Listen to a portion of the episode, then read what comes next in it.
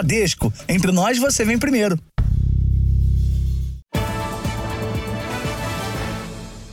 Olá, boa noite. Boa noite. Dados da Secretaria da Segurança de São Paulo mostram que, nos quatro primeiros meses do ano, as motos mais roubadas e furtadas no estado são as de baixa cilindrada.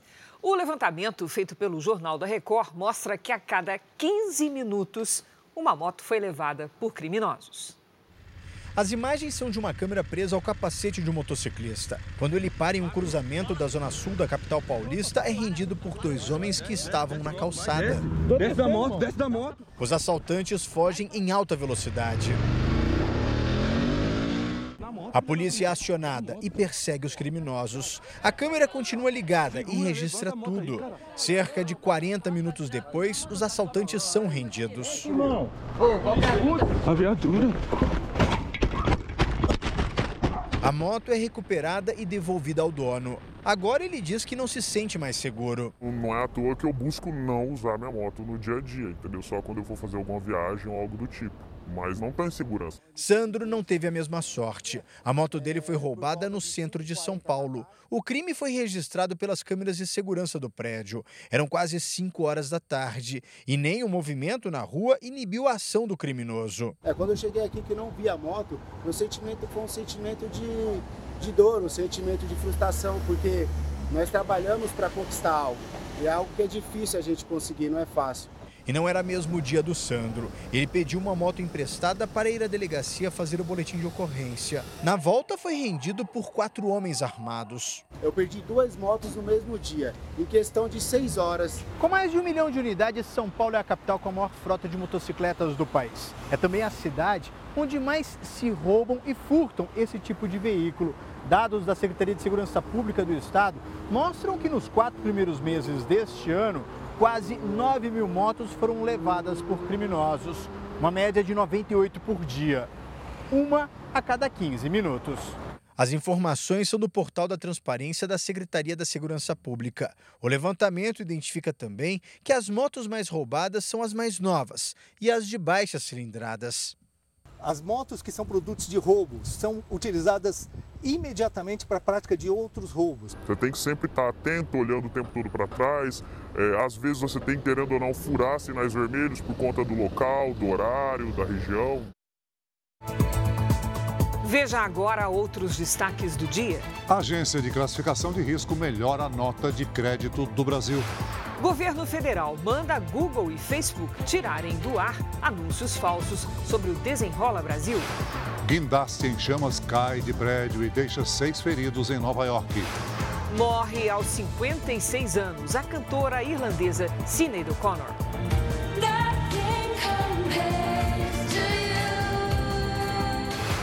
Na série especial, nossos repórteres mostram como países europeus dificultam o resgate de refugiados.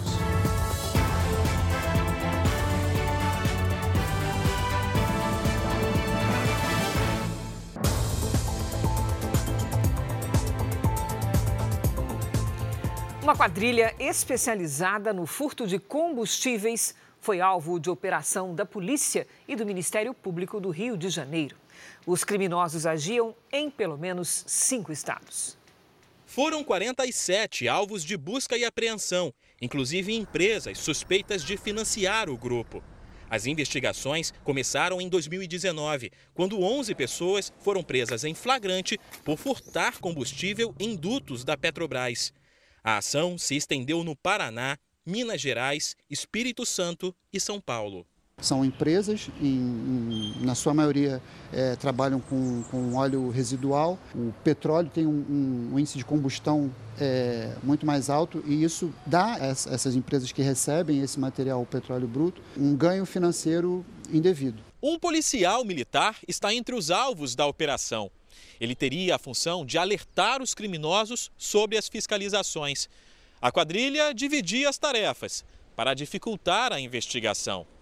Um grupo cuidava do aliciamento de motoristas que transportavam o combustível furtado. Outros integrantes tratavam da logística de perfuração e de extração do petróleo. E ainda havia o grupo que cuidava das finanças da quadrilha. Esse tipo de crime provoca danos ambientais e põe vidas em risco. Em 2019, uma menina de 9 anos morreu vítima de queimadura depois de cair em uma poça de gasolina da Baixada Fluminense. Um duto da Petrobras tinha acabado de ser perfurado pelos criminosos. Eles não estão preocupados em depois é, é, deixar o encanamento normalizado.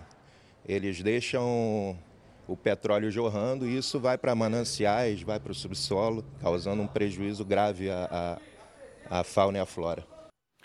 Uma explosão em um secador de milho numa cooperativa no interior do Paraná deixou quatro mortos. Também houve feridos. Quatro foram internados e outras seis pessoas estão desaparecidas.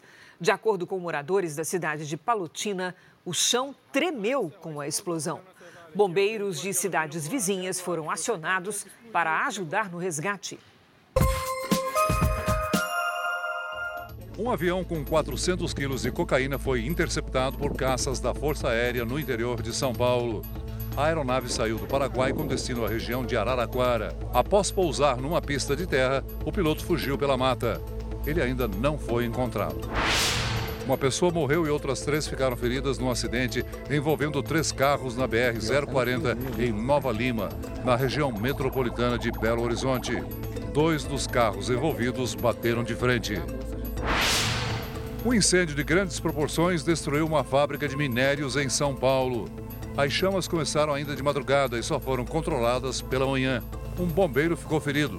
A perícia vai investigar o que causou o incêndio. O presidente Lula passou hoje por uma infiltração de medicamentos para aliviar as dores no quadril. Nós vamos saber dos detalhes em Brasília com Luiz Fara Monteiro. Boa noite, Fara.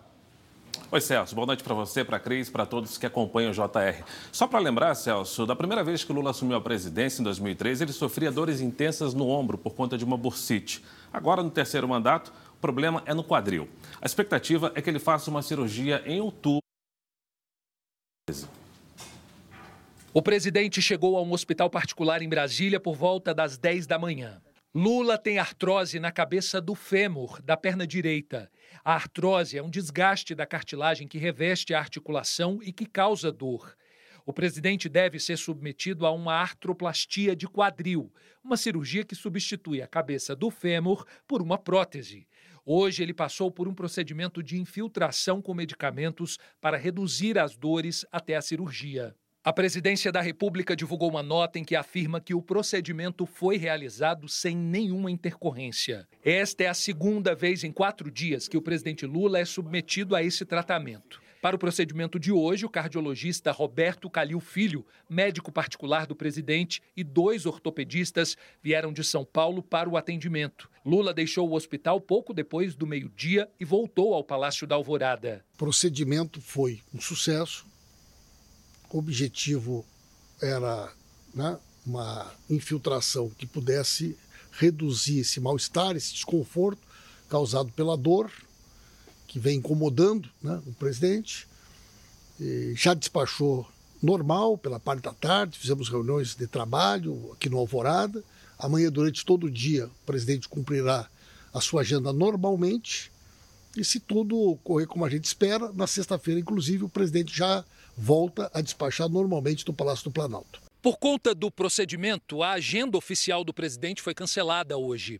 O encontro com o presidente eleito do Paraguai, Santiago Penha, previsto para amanhã, foi remarcado para a próxima sexta-feira. E um café com jornalistas estrangeiros foi desmarcado. Segundo o Palácio do Planalto, os compromissos internacionais de Lula serão mantidos. Nos próximos meses, ele deve ir à Índia, ao Paraguai, à África do Sul e à Assembleia Geral das Nações Unidas em Nova York, nos Estados Unidos. O governo determinou que as empresas de tecnologia Google e Meta retirem das plataformas anúncios falsos sobre o Desenrola, aquele programa de renegociação de dívidas do governo federal. A decisão partiu da Secretaria Nacional do Consumidor, do Ministério da Justiça. A medida foi anunciada depois de denúncias sobre anúncios falsos de empresas que se passavam por intermediárias para ajudar na adesão ao programa Desenrola Brasil. O governo deixa claro que quem quiser renegociar as dívidas pelo Desenrola Brasil não deve buscar intermediários. O atendimento é feito diretamente no banco ou na empresa em que se tem a dívida. A Secretaria Nacional do Consumidor deu 24 horas para que Google e Facebook retirem as publicidades fraudulentas do ar. Se a decisão não for cumprida, as empresas terão que pagar multa de 150 mil reais por dia. A Senacom também determinou que as chamadas Big Techs adotem medidas imediatas para que conteúdos fraudulentos não voltem a ser postados. O golpista, né, o fraudador, ele utiliza aí um recurso pago pela própria Big Tech para disseminar ainda mais o seu golpe. E isso tem que ser combatido, né, porque esperar acontecer para depois entrar com uma ação, é, procurar o judiciário, o dano já foi causado. Em nota, a Meta, controladora do Facebook, afirmou que não permite atividades fraudulentas e que tem removido anúncios enganosos sobre o Desenrola Brasil. Disse também que coopera e responde a requisições das autoridades brasileiras. E atualizando a nossa reportagem, agora há pouco, em nota, o Google afirmou que investiga as denúncias de anúncios enganosos e que mantém políticas rígidas para coibir publicidade com conteúdo fraudulento. A Agência Internacional de Classificação de Risco FIT melhorou a nota de crédito do Brasil. A atualização é importante porque muitos investidores levam em conta esta avaliação na hora de decidir em qual país aplicar os recursos. A nota do Brasil, de acordo com a agência de classificação de risco FIT, passou de BB-, grau especulativo para BB, com perspectiva estável. Isso deixa o país a dois passos, ou seja, duas classificações de recuperar o grau de investimento que perdeu em 2015. A agência ressaltou as reformas que foram feitas nos últimos anos, como a da Previdência, a autonomia do Banco Central e as prováveis aprovações da reforma tributária e do arcabouço fiscal, que estão em andamento no Congresso. A revisão da nota é uma importante vitória do ministro da Fazenda, Fernando Haddad. A FIT acredita que o país vai manter a busca pela redução da dívida pública e pela aprovação de reformas que melhorem o ambiente de negócios. A agência aposta também que o ministro da Fazenda consegue conter o ímpeto de alas do governo que defendem a ampliação dos gastos. Eu apurei que a equipe econômica espera que mais duas agências revisem a nota do Brasil até o fim do ano. É a primeira agência de, de risco que efetivamente muda a nota do Brasil. Né? A ASP já tinha sinalizado uma possível mudança de nota, mas só tinha mudado o viés. E a FIT é a primeira das grandes agências que muda a nota. E eu sempre disse e continuo acreditando que a harmonia entre os poderes é a saída para que nós voltemos a obter o grau de investimento. A classificação coloca nova pressão no Banco Central para a redução dos juros. Hoje a taxa Selic está em 13,75% ao ano. O Comitê de Política Monetária, o Copom, se reúne na semana que vem o presidente da Câmara dos Deputados também comemorou a revisão da nota do Brasil. Arthur Lira disse que essa é uma importante conquista para a economia do país e se deve à política econômica do governo, que tem recebido todo o apoio institucional da Câmara. Você acompanhou direto da redação do JR Brasília as principais notícias do dia aqui na capital do país. Voltamos com vocês, Cris e Celso. Obrigado, Fara. A elevação da nota de crédito do Brasil pela agência de classificação de risco Fitch refletiu no mercado financeiro. O dólar fechou o dia a R$ 4,72. É a menor cotação desde abril do ano passado. Já o Ibovespa, principal índice da Bolsa de Valores, encerrou o pregão em alta de 0,45%. Hoje tem novidades saindo do forno direto para a tela da Record TV é a estreia da quarta temporada do Top Chef Brasil. Agora a competição vai ser apresentada duas vezes por semana e também vai ter repescagem e eliminação logo no primeiro episódio. Chefes, últimos cinco minutos! Chegou a hora de colocar a mão na massa. Na cozinha está tudo pronto para o maior desafio gastronômico do Brasil. Nesta edição serão 12 profissionais vindos de todas as partes do país, com personalidades distintas e prontos para mostrar receitas regionais, pratos inéditos e clássicos da cozinha brasileira. tudo com uma versão bem autoral. Para preparar as receitas, os competidores vão ter à disposição todo tipo de ingrediente no mercado que é abastecido todos os dias. Eles serão desafiados a agradar chefes rigorosos que vão avaliar muito além do sabor. Eu gosto disso. Um dos maiores nomes da gastronomia brasileira, Janaína Torres Pueda, chega para reforçar o time de jurados e esquentar a competição. A minha avaliação sempre vai ser o rigor na técnica e no sabor. Pratos bem acabados, pratos refinados, pratos que é, exprimam aquilo que o programa diz que é o Top Chef. Né? No comando do Top Chef Brasil pela quarta vez, Felipe Bronze está animado com o nível dos competidores e a nova dinâmica do programa. Esse ano a gente vai passar duas vezes na semana, em vez de uma semana, um dia só. Então a gente vai ter muito mais história para ser contada, porque a gente também vai mostrar muito mais ainda os bastidores do confinamento. E confinamento no Top Chef sempre tem história. E tem mesmo. Além da pressão na cozinha, os competidores se mudam para uma casa onde precisam conviver o tempo todo com os demais participantes. Eu, como chefe, estou falando da cozinha, da gastronomia, do sabor. Mas eles têm a convivência, eles têm que ficar na casa. Esse aqui é outro prato cheio também para o telespectador. São muitas histórias, muitas coisas uh, que são sempre, sempre gostosas de se ver. E tem mais novidades. Logo no primeiro episódio, um candidato se despede da competição. Mas também vai ter repescagem e a oportunidade de um eliminado voltar a sonhar com o título de novo Top Chef do Brasil.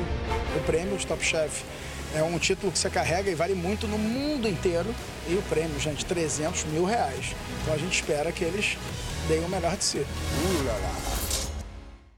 Então eu reforço o convite. Você não pode perder a estreia da nova temporada de Top Chef Brasil. É hoje, hein? Às 15 para as 11 da noite. E o ciclone extratropical provocou temporais em cidades do extremo sul do país nesta quarta-feira. Já está conosco a Lidiane Sayuri. Oi, Lid, boa noite. Já dá para dizer onde é que anda esse ciclone? Tá ali, pertinho do Rio Grande do Sul ainda, viu, Cris? Boa noite para você, boa noite, Celso. Boa noite a todos que nos acompanham. Na cidade gaúcha de Pelotas, choveu em 48 horas mais de 60% do esperado para o mês inteiro. A boa notícia é que o ciclone está se afastando. Amanhã, ele e a frente fria seguem em alto mar, mas algumas nuvens de chuva permanecem sobre o continente. Do Rio Grande do Sul até Santa Catarina, chance de ventania e mar agitado. Os ventos fortes atingem também o Nordeste. No Amapá e em Roraima, temporais à tarde. Volta a chover em São Paulo e em Mato Grosso do Sul. Nas áreas claras do mapa, tempo firme. Algumas cidades, inclusive do centro-oeste, podem entrar em situação de emergência pela baixa umidade do ar. Na fronteira com o Uruguai, a quinta começa com geada e à tarde faz 15 graus. No Rio de Janeiro, máxima de 32. Em Cuiabá, Belém e em Rio Branco, até 35. Na capital paulista, a quinta-feira começa com tempo firme, faz até 26 graus. Aí à tarde, as nuvens aumentam e pode chover. No fim de semana, temperaturas, vejam só, bem mais baixas. Tempo delivery para o Fernando de Mogi das Cruzes, São Paulo. Vamos lá, Fernando, boa noite. Olha, prepare-se para mudanças. A frente fria passa longe, mas leva umidade e provoca chuva a partir de amanhã à tarde. Na quinta e na sexta, máxima de 24 graus. Aí no sábado, faz apenas 18. Agora a Márcia quer saber como fica o tempo em Petrolina, Pernambuco, Lidia. Vamos para lá. Márcia, é a seguinte: se chover nos próximos dias, é aquela chuvinha que não ajuda nem mesmo a refrescar o calor acima dos 31 graus. Faça como eles e mande o seu pedido pelas redes sociais. Bem fácil. Basta usar a hashtag você no JR. Cris, Celso. Obrigada, Lidy. Até amanhã. Veja a seguir. Promotor de justiça pede prisão de ex-cardeal da Igreja Católica acusado de desviar dinheiro da caridade para comprar prédio em Londres. Guindaste pega fogo e desaba de arranha-céu em Nova York. Seis pessoas ficaram feridas. Ainda hoje, as viagens do navio que resgata refugiados no Mediterrâneo Central e as questões políticas na região.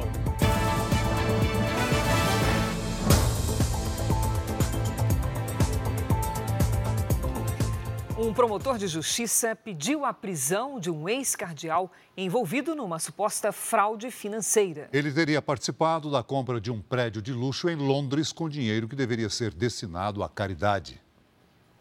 O então cardeal italiano Giovanni Angelo Beccio renunciou em 2020 depois da revelação do escândalo. Ele era uma das figuras mais influentes da cúpula da Igreja Católica. Beccio e outros funcionários da Secretaria de Estado do Vaticano estariam envolvidos na compra deste prédio de luxo aqui no bairro de Chelsea, em Londres. É um dos endereços mais caros da capital inglesa. A suspeita é de que eles teriam pago o equivalente a 1 bilhão e 800 milhões de reais pelo imóvel com recursos de doações da igreja. Os valores deveriam ter como destino ações de caridade. O imóvel foi vendido no ano passado por cerca de 700 milhões de reais a menos do que havia sido pago. O ex-cardeal nega que tenha cometido qualquer irregularidade. Nesta quarta, o promotor de justiça do Vaticano pediu que Bétio não ocupe cargos públicos até o fim da vida, que cumpra sete anos e três meses de prisão e ainda que pague multa equivalente a mais de 54 milhões de reais. O promotor também pede que sejam confiscados 73 milhões de reais do religioso. Outros nove réus foram incluídos no processo que investiga a fraude financeira. A maioria foi suspensa das funções na Igreja Católica. O padre Ayrton Freire foi indiciado hoje pela Polícia Civil de Pernambuco, acusado de estupro. Outras três pessoas foram indiciadas em dois dos cinco inquéritos abertos contra o padre, em caso que você acompanhou aqui no Jornal da Record. Duas delas estão foragidas. O padre Ayrton Freire foi denunciado por quatro mulheres e um homem por estupros que teriam sido praticados com a ajuda de funcionários. Ele chegou a ser preso preventivamente e hoje está internado num hospital no Recife. A defesa dele nega as acusações. Morreu aos 56 anos a cantora irlandesa Sinead O'Connor. A artista preparava um novo álbum e uma turnê que passaria por três continentes. Sinead O'Connor ganhou fama em todo o mundo com a música Nothing Compares to You, composta pelo cantor americano Prince.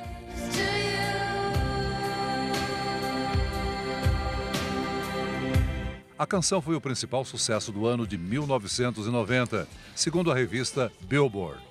A artista nasceu em Dublin, capital da Irlanda, em 1966. Foi vítima de abuso sexual e teve uma infância conturbada. No ano passado, viveu um novo trauma quando perdeu o filho de apenas 17 anos. No começo desse mês, ela anunciou que estava preparando um disco de músicas inéditas e uma turnê que começaria em 2025. A causa da morte da cantora não foi informada.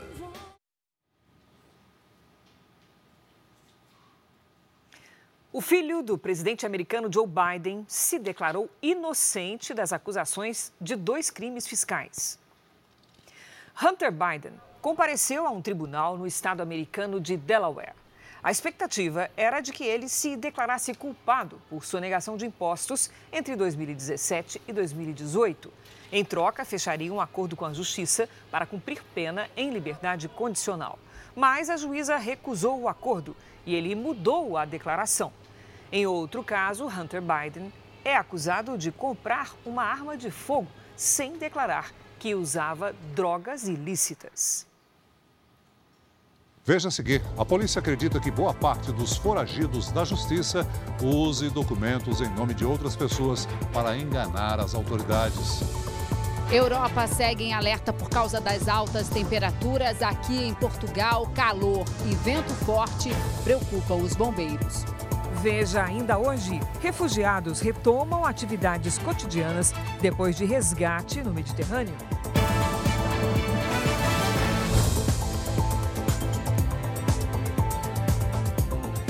As taxas de mortes e internações por causa do consumo abusivo de álcool aumentaram entre as mulheres e caíram entre os homens.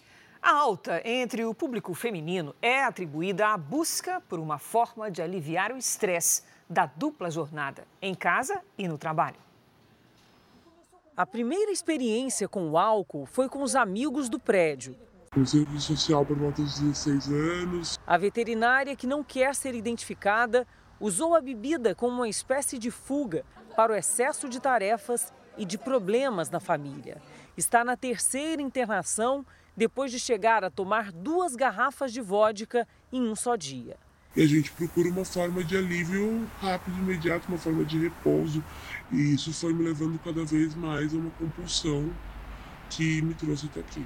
Embora os homens sejam ainda os maiores consumidores de álcool no Brasil, levando a altos índices de internações e até mesmo mortes por conta do uso abusivo, uma mudança de comportamento tem preocupado as autoridades da saúde.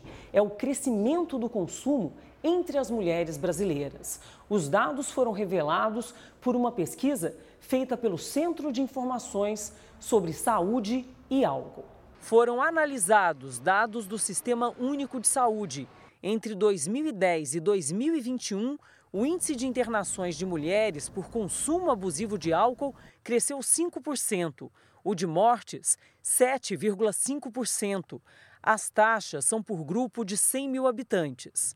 Eu nunca vi tantas moças, 13, 14, 15 anos, tendo contato precoce com álcool, sem nenhum cuidado, com uso exagerado. Aos 30 anos vão ter dependência do álcool.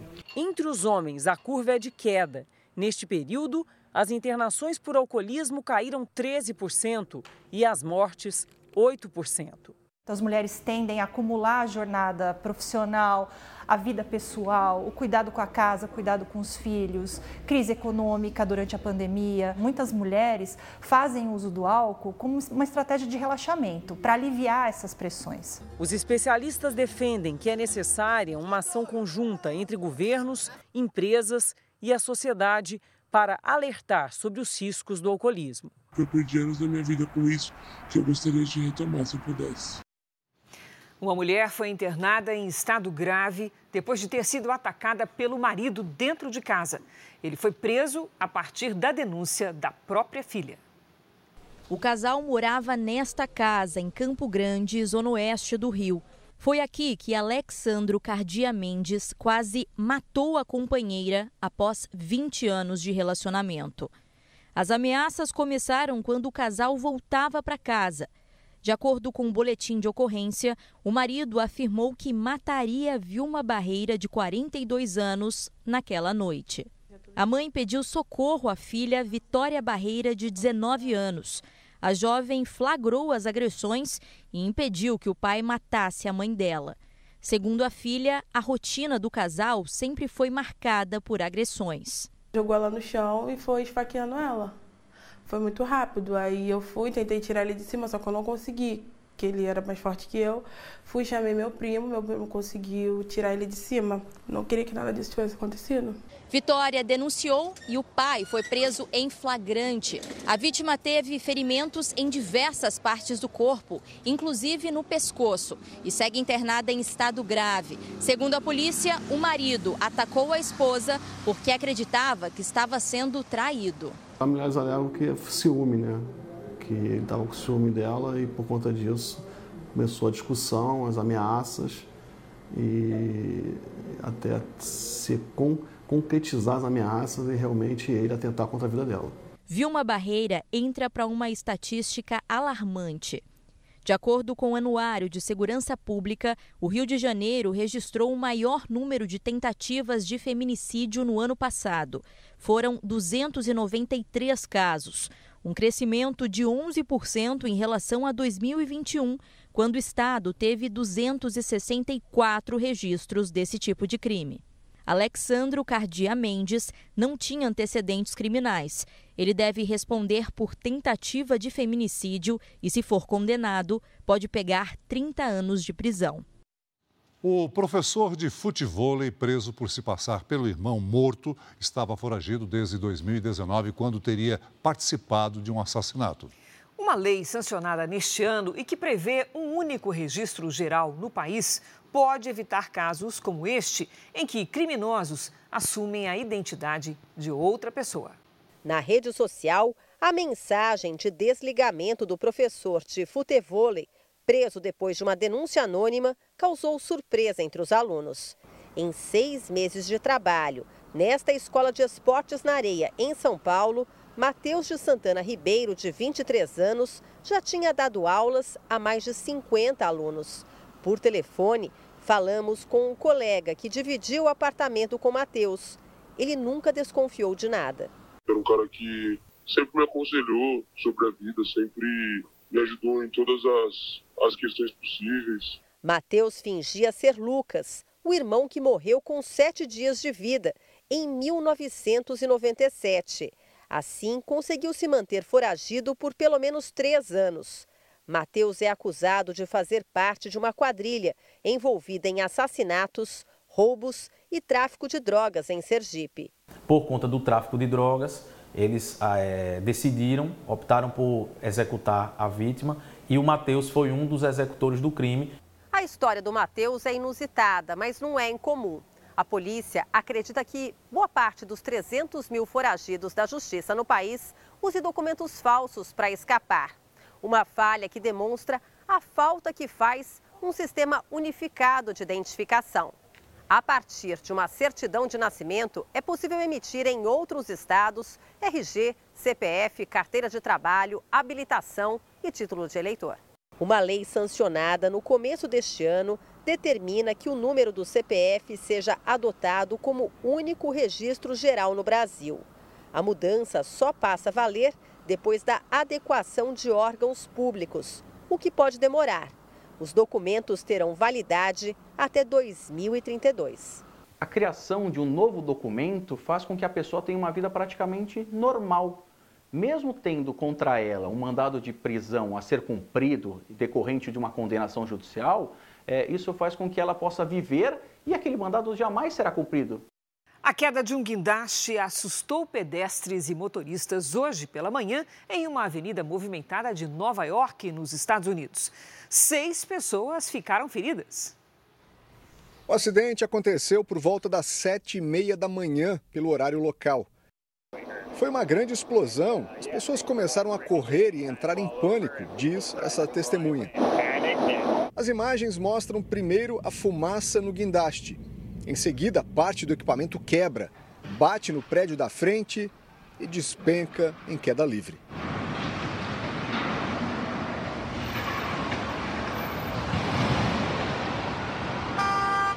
O acidente foi na décima avenida com a Rua 41, área com salas comerciais e muitos restaurantes.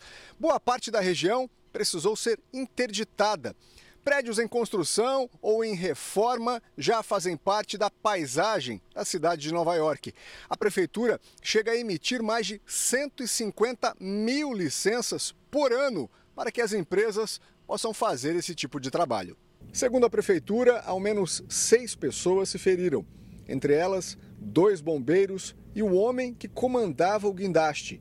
Ele teria tentado controlar as chamas, mas o fogo queimou os cabos que sustentam o equipamento e por isso a estrutura caiu. O guindaste operava a cerca de 130 metros de altura, como se estivesse em um prédio de 45 andares. O prefeito admitiu que poderia ser um incidente muito pior. Graças a Deus, foram apenas ferimentos leves, disse Eric Adams. Incêndios causados pelo calor extremo já mataram cerca de 40 pessoas na região do mar Mediterrâneo. Em Portugal, o fogo se aproximou da capital, Lisboa. Durante o dia, helicópteros foram usados para evitar que o fogo se espalhasse na região de Cascais, perto da capital, Lisboa. O incêndio destruiu uma grande área verde. 700 bombeiros participaram do combate às chamas. É uma tristeza que a floresta faz falta à gente, não é? O fogo chegou bem perto desse abrigo de animais. Quase 900 cães e gatos foram retirados do local. 13 pessoas ficaram feridas. Além das altas temperaturas, o vento forte comum nessa região preocupa os bombeiros. Um cenário que se repete em vários pontos de Portugal que seguem alerta para o risco de novos incêndios.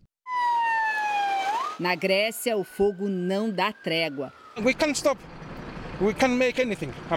Não podemos pará-lo, não podemos fazer nada, desabafa o bombeiro da ilha de Rhodes, uma das mais afetadas na região. No norte da África, que também enfrenta uma onda de calor, os termômetros chegaram aos 50 graus.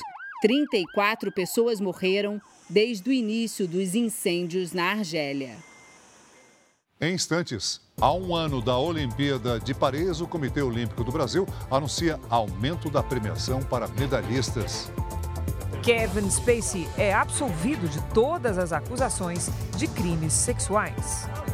Na série especial, nossos repórteres mostram como organizações humanitárias enfrentam uma luta contra os gigantes europeus para salvar refugiados.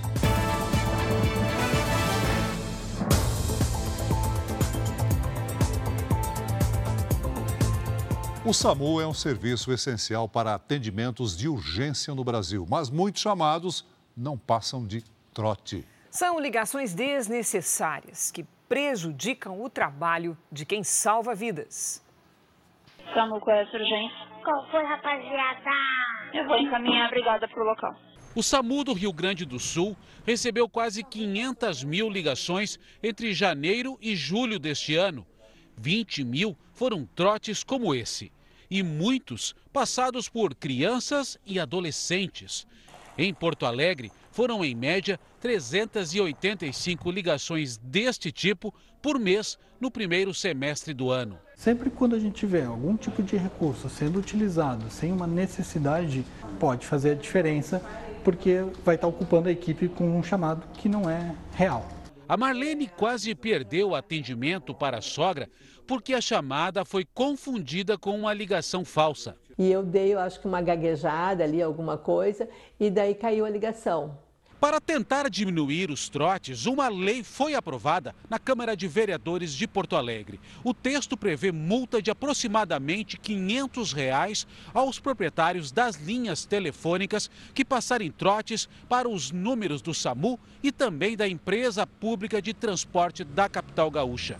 Os recursos obtidos devem ser destinados para o Fundo Municipal para campanhas educativas de trânsito e também para a implantação de um sistema que capta ligações fraudulentas. Esse problema se espalha pelo país. Em Salvador, quase 30% das mil ligações recebidas por dia são trotes. No Rio de Janeiro, o SAMU recebeu mais de 16 mil pedidos de socorro falsos desde o início do ano. Quem já precisou do serviço pede respeito ao trabalho dos socorristas. Se ele chamar sem precisar, ele está tirando direito de outras pessoas que precisam serem atendidas. Agentes de segurança pública tentam negociar com presos que fazem uma rebelião num presídio de segurança máxima em Rio Branco, no Acre. O motim começou na manhã de hoje. Um policial penal foi ferido com um tiro de raspão. Ele foi socorrido, está fora de perigo. Um outro agente ainda é mantido refém. O Ministério Público do Acre participa da negociação e diz que vai investigar as circunstâncias que levaram à rebelião. Contagem regressiva para os Jogos Olímpicos de Paris 2024. A cerimônia de abertura será daqui a um ano. A delegação brasileira já tem 43 vagas garantidas nas competições. No evento promovido pelo Comitê Olímpico do Brasil foi apresentado o planejamento logístico. A delegação contará com uma instalação a 600 metros da Vila Olímpica. Para ampliar o incentivo aos atletas, o COB anunciou o aumento de 40% no valor dos prêmios para as medalhas conquistadas. Sete modalidades já garantiram participação com 43 vagas: atletismo, ciclismo BMX, futebol e rugby femininos, saltos ornamentais, surf e tiro esportivo. A expectativa é de que o número de atletas seja maior do que nos Jogos de Tóquio, em que 304 brasileiros participaram. Hoje, na capital francesa, um cronômetro colocado às margens do Rio Sena começou a contagem regressiva para os Jogos.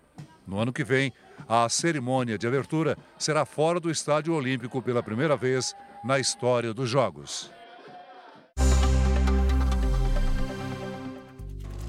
O astro de Hollywood, Kevin Spacey, foi absolvido de nove acusações em julgamento por crimes sexuais.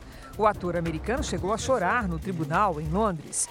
Ele era acusado de abuso por quatro homens entre 2001 e 2013.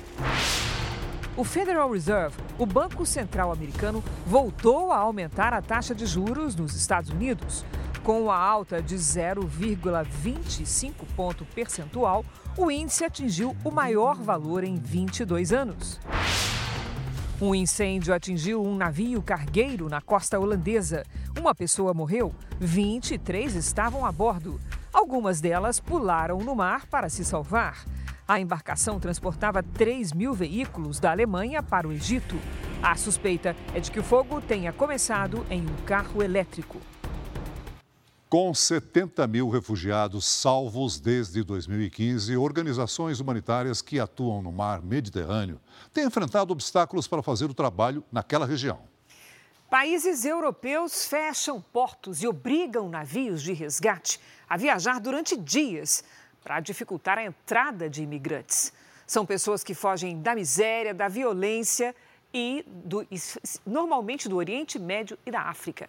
Os enviados Leopoldo de Moraes e Ari Peixoto testemunharam todo o processo, como você vai ver agora na reportagem de hoje da série especial.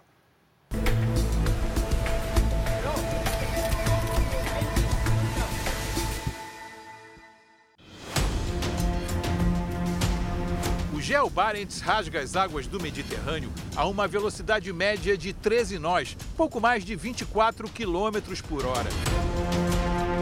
Com 77 metros de comprimento por 21 de largura, ele já esteve no Brasil, quando ainda era um navio de pesquisa sísmica, uma atividade que busca prováveis reservas de petróleo e gás natural. Hoje, adaptado para busca e salvamento, com hospital, maternidade, sala de observação e uma tonelada de medicamentos, busca sobreviventes que se arriscam em pequenos botes pelo Mediterrâneo Central. Na sofisticada e tecnológica ponte de comando, o norueguês Willy Paulsen é o responsável pela operação do navio. Durante boa parte da carreira, Paulsen comandou cargueiros pela costa da Noruega. O Geo Barents foi o primeiro trabalho dele em navios humanitários, experiência que já dura um ano. Uh, é uma sensação especial quando você está resgatando pessoas. É diferente. Navios cargueiros são mais ativos, o tempo todo, de porto a porto. Aqui é mais tranquilo, mas ao mesmo tempo você tem que estar sempre em alerta. Eu pergunto como ele se sentiu quando participou do primeiro resgate. Foi difícil ver tanta gente num bote onde eu nunca embarcaria. Lotado, muitas crianças, crianças pequenas, tipo de 20 dias de idade. Impressionante ver isso. Fiquei muito feliz deles terem sido salvos. É um sentimento bom. Um sentimento que eu e o repórter cinematográfico Leopoldo de Moraes compartilhamos a bordo do navio da ONG Internacional Médicos Sem Fronteiras. Há um dia, participamos do salvamento de 13 refugiados sírios e sudaneses. Eles estavam em um bote com queimaduras de segundo grau pela exposição ao sol, depois de fugir da Líbia, um dos países africanos mais próximos da Europa. Como sempre acontece depois de um resgate, a equipe da organização humanitária pede à Itália que determine um porto onde os refugiados possam desembarcar. Desta vez, o porto designado foi o de La Spezia, na Ligúria, bem ao norte do país, a três dias e meio de viagem desde o ponto em que eles foram resgatados. E essa determinação não é aleatória.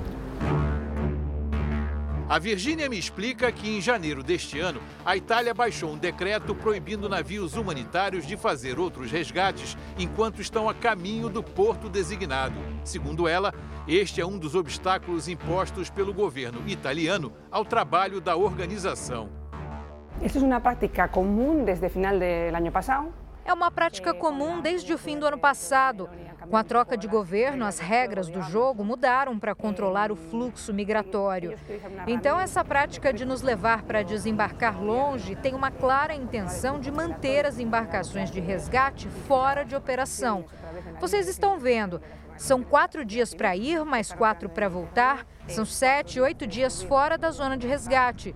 Este é o objetivo, porque não estamos aqui só para resgatar, também somos testemunhas de tudo o que está acontecendo. Estamos aqui só para resgatar, também para ser testigos de lo que passa.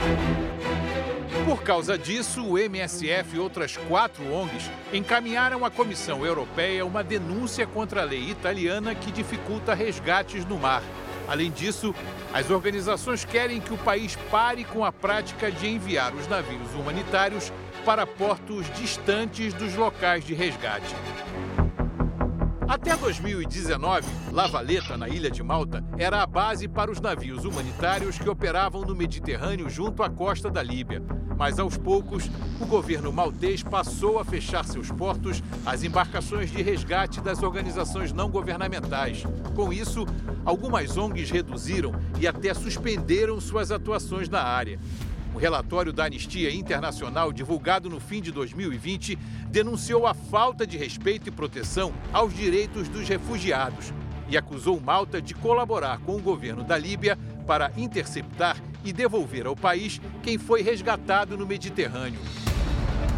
O representante da Agência da ONU para Refugiados, o Acnur, lembra que a Convenção das Nações Unidas, adotada em 1951, proíbe esse tipo de ação. Gente tem que dar essas condições para que essas pessoas possam proteger as suas vidas. A gente, o refugiado ele tem direito a pedir refúgio em outro país. Né? Então esse é um, um dos direitos fundamentais que está na, na Convenção de 51. Né? Ninguém vai ser devolvido para onde está em risco. Uma atrocidade, segundo o chefe de resgate da ONG. O que nós estamos vendo é um retrocesso. Os europeus não compartilham informações com grupos de busca e resgate, que são as ONGs, mas sim com as autoridades líbias. O ponto central é que quando a guarda costeira líbia intercepta pessoas no mar, elas são levadas de volta ao lugar onde não estão seguras. Os lugares seguros no Mediterrâneo Central são Malta ou Itália. Malta ou Itália. Poucos metros abaixo da sala onde esta entrevista foi realizada, alguns refugiados ainda sentem os efeitos da exaustão provocada pelos três dias no mar. Dormir enquanto estavam no bote era um luxo que eles não tinham. Outros retomam tarefas e atividades simples, como a lavagem de roupas e sapatos, o corte de cabelo, um trato na barba. O momento da oração é sagrado.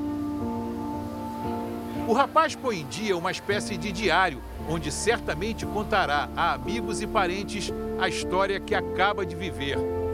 Os maus momentos durante a travessia, o medo da morte e o alívio de estar na estatística dos sobreviventes e não na lista dos mortos ou desaparecidos.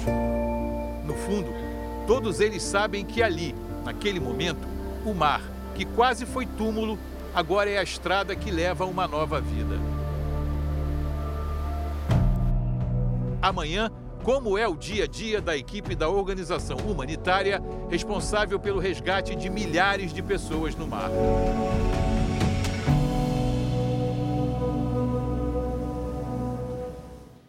Nós procuramos as embaixadas da Itália, de Malta e da Líbia para responder sobre as queixas das organizações humanitárias.